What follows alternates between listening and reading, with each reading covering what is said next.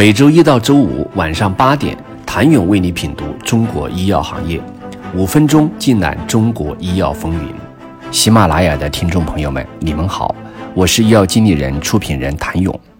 在二零二一年的年尾，中国医药创新已经跻身于全球的医药创新第二梯队的前列。麦肯锡全球董事合伙人王景分析认为，在输出端论文发表层面，二零一五到二零二零年全球领先国家生物医学论文总发表数，中国为二百零九万篇，占全球总数量的百分之二十九，仅次于美国百分之四十四。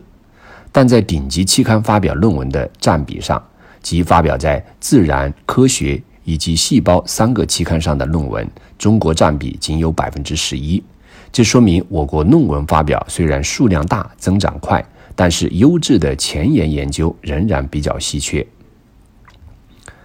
在专利层面，也能看到中国高速攀升的曲线。在二零一五年到二零二零年，全球领先国家和地区生物医药领域 PDC 专利发表数量上，中国以每年百分之二十九的速度高速增长。二零二零年，在全球占比达到了百分之十三。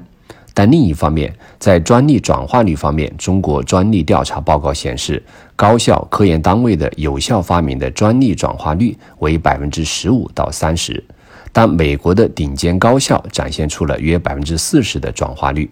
可以看出，我国的专利数量稳步增长，但实际应用转化有待提升。因此，推动中国生物医药基础研究已经成为医药生态系统建设的当务之急。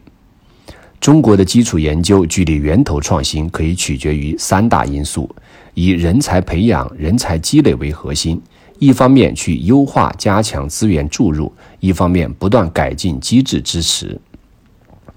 王景勾画了未来五到十年中国生物医药基础研究可能走向的三个情景，并用枯泉、间歇泉以及涌泉来比喻。枯泉是最不想看到的一个悲观情景。在枯泉的情景之下，中国的前沿学科人才存在着比较显著的短板。虽然政府基金会持续的投入，风险偏好比较保守，而私人资本基金缺位，创新主体之类人才培养体系不健全，中短期的评价导向站在上风，创新主体之间各自为营。学术界和产业界之间基本上没有有效的人员以及知识产权的流动，这是一个非常悲观的情景。间歇权，也就是在未来的五到十年，中国的生物医药基础研究可以在个别领域取得一定的成果和突破，但是仍不能给中国的医药产业提供源源不断的创新动力。在这样一个情景当中。人才储备比较完整，但缺少世界顶尖级的科学家。政府基金与私人基金位居世界前列，但仍比较关注中短期回报。创新主体对开拓性的研究不足，各主体之间壁垒仍在。学术界和产业界之间人员流动、知识产权都还是以单向流动为主。当然，王景最兴奋也是最期待的一个情景，即是拥权。期待在今后的五年中看到来自中国原创性的引领性的科研攻关，在部分的前沿领域可以获得突破，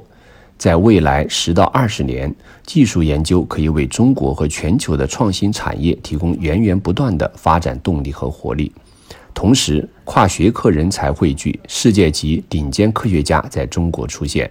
政府基金和私人基金本身投入位居世界前列。投资以激发开拓性的研究为导向，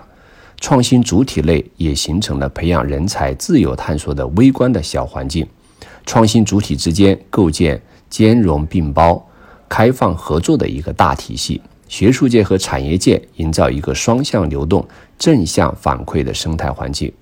想了解我国原始创新、突破性的创新从哪里来？我国生物医药基础研究距离源头创新到底还有多远？请明天接着收听。谢谢您的收听。想了解更多最新鲜的行业资讯、市场动态、政策分析，请扫描二维码或添加医药经理人微信公众号“医药经理人”——医药行业的新闻与资源中心。我是谭勇，明天见。